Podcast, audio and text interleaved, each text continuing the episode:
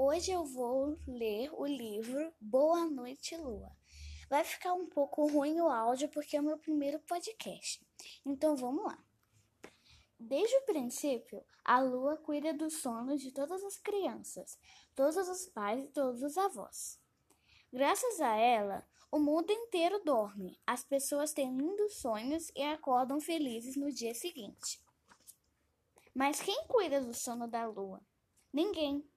Isso é uma vergonha, pois apesar de sua idade, a lua tem dificuldade em adormecer. Ela tenta e não consegue.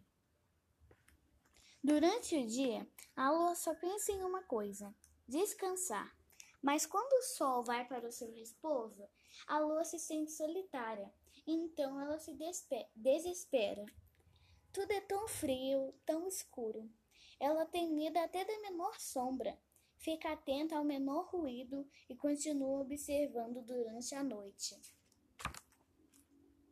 Para ajudá-la, os duendes tecem belas toucas de tricô. Assim a lua pode ficar quentinha e protegida. Mas depois de alguns instantes, isso a incomoda tanto que ela fica se coça sem parar. Desculpa, que ela se coça sem parar. Difícil dormir nessas condições. A lua acaba ficando mais mal-humorada.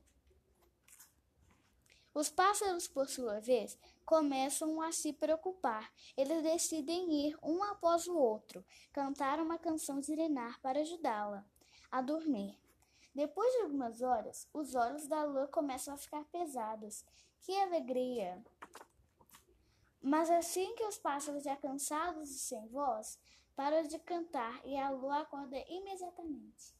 Então, a cada noite ela continua da mesma maneira, sem conseguir dormir.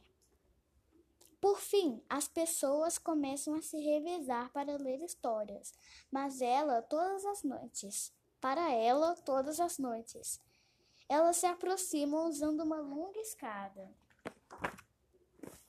Incansavelmente, leem uma, duas, três centenas de histórias diferentes.